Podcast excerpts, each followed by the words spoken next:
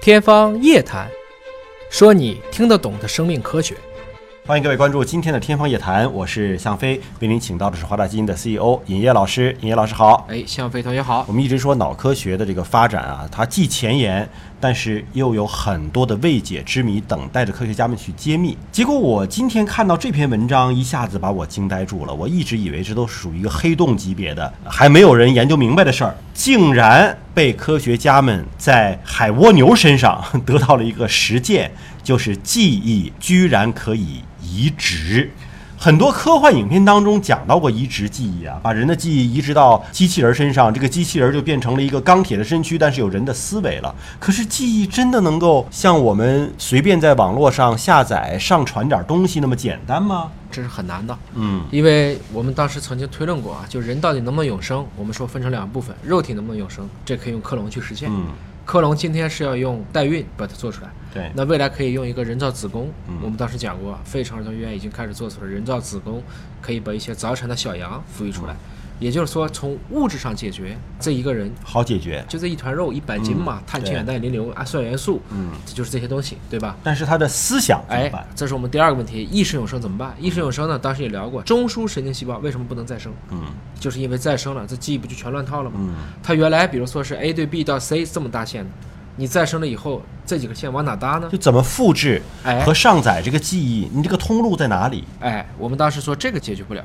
当然，有人也说了，如果解决掉了后面这部分，就是意识永生了。嗯，哦那这个时候肉体可以不存在的。我们当时也都讲过，你所有肉体的感知都是通过神经系统的反应，实际上是我思故我在。就好像那个超体电影当中，最终的这个 Lucy 是没有肉体了。嗯，他说我无处不在，是的就他的思维已经渗透到了网络的任何一个地换言方。哦嗯之，什么叫你真正的存在？实际上是因为这个过程中，你有这个感觉，你就是存在。这嗯就是《骇客帝国》里面的一些桥段。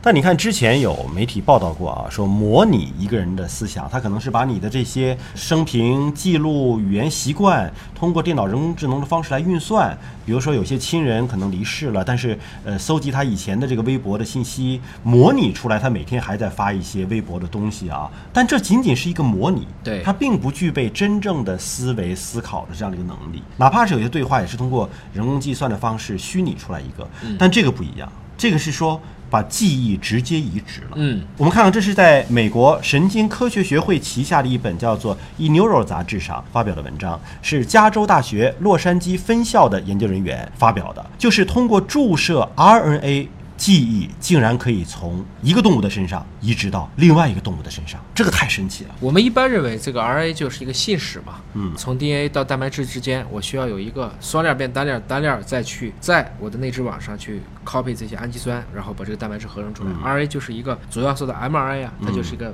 message，M、就代表 message 是个信使的作用。很少有人会把 RNA 的功能直接和它的这个记忆去结合在一起，对呀、最多是跟蛋白质结合到一起啊。所以他们最后呢也没有选择一个特别复杂的生物，还是嗯选择了一种相对简单的一个软体动物，这个海蜗牛作为了一种研究对象。那么这个物种呢，为什么做它呢？因为它以前曾经帮助过人类去探索记忆的一种存储的机制。嗯，这个在两千年是获得了诺贝尔奖。这个 UCLA 的研究团队发现呢，在轻微的电刺激之下，海蜗牛很快学会了保护自己啊。嗯就是你一触碰它呢，就会缩起自己身体上的纤细的部位，长达一分钟啊。你一碰它，它就缩一分钟，这就算是蜗牛的一种记忆了，对吧？或者说，我们叫它是一种条件反射，嗯但是这种条件反射长时间了，它就被固化下来了。这个就像巴甫洛夫，还记得吗？嗯一摇铃，狗流哈喇子，哎，狗流哈喇子和摇铃之间原来没关系，对，摇的多了，因为每次幺零就能得到奖励。嗯这就像我们说曹操讲的叫什么？望梅止渴。对说起梅子，你就开始反这个酸水。你要没吃过梅子，肯定不会有这个嗯感受。我们看看这个研究实验是怎么做的啊？呃，研究人员是分离出了前者神经系统内的 RNA，就是一触电身体就紧缩，然后把这个海蜗牛的 RNA 注射到后者，后者就是没有被电击过的海蜗牛，嗯也没有类似防御反应的海蜗牛，嗯，结果发现原本没有遭受过电击的海蜗牛也学会了防御，就是你轻轻一触碰它就紧缩。原来是有电流啊，对对吧？刺激它的紧缩。对现在等于是没有电流，只是轻轻的一触碰，它就会长时间的紧缩。对，所以呢，这个就相当于记忆得到了移植。换言之，我理解成是一种应激反射的条件得到了一个抑制。嗯这个呢，其实对于以前只是研究神经生物学的这些科学家，觉得这还是个很大的挑战，还是因为大家并不是认为 RNA 能起这个作用。RNA 最早它就是个信使嘛，对，我们啊看看这个麻省理工大学的一个知名的华人神经学家，叫做蔡立慧教授。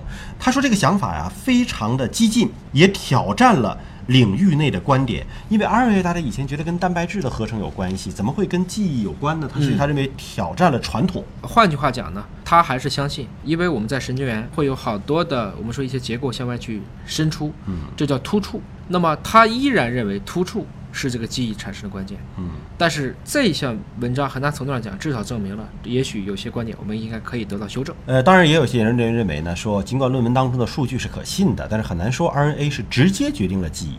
说它一般的起效时间需要几分钟到几个小时，它如何介导几乎是瞬间产生的记忆呢？就是它到底是作用机理是怎么样的形成的，还不是很清晰。对啊，只是观测到了这样的一个现象。当然，我们以前也说过这个问题啊，就像从来没有见过猫的老鼠，它看见猫也会害怕。嗯，这是我们说的，虽然它没见过，但是有些东西是被刻到了它的 DNA 里面去。嗯所以很大程度上讲，这个海蜗牛受到电刺激，在初步条件下会产生蜷缩，有可能这种机制它天然就存在。嗯从这个角度来理解，不管是非编码的这一部分 RNA，它在一个瞬间执行到这样的效果，我倒并不觉得很奇怪。嗯换句话讲，做遗传的人可能这样的问题看起来可能是比较清楚的，嗯。但是对于做神经生物学、脑科学的科学家来讲，他可能觉得这个现象比较难以接受。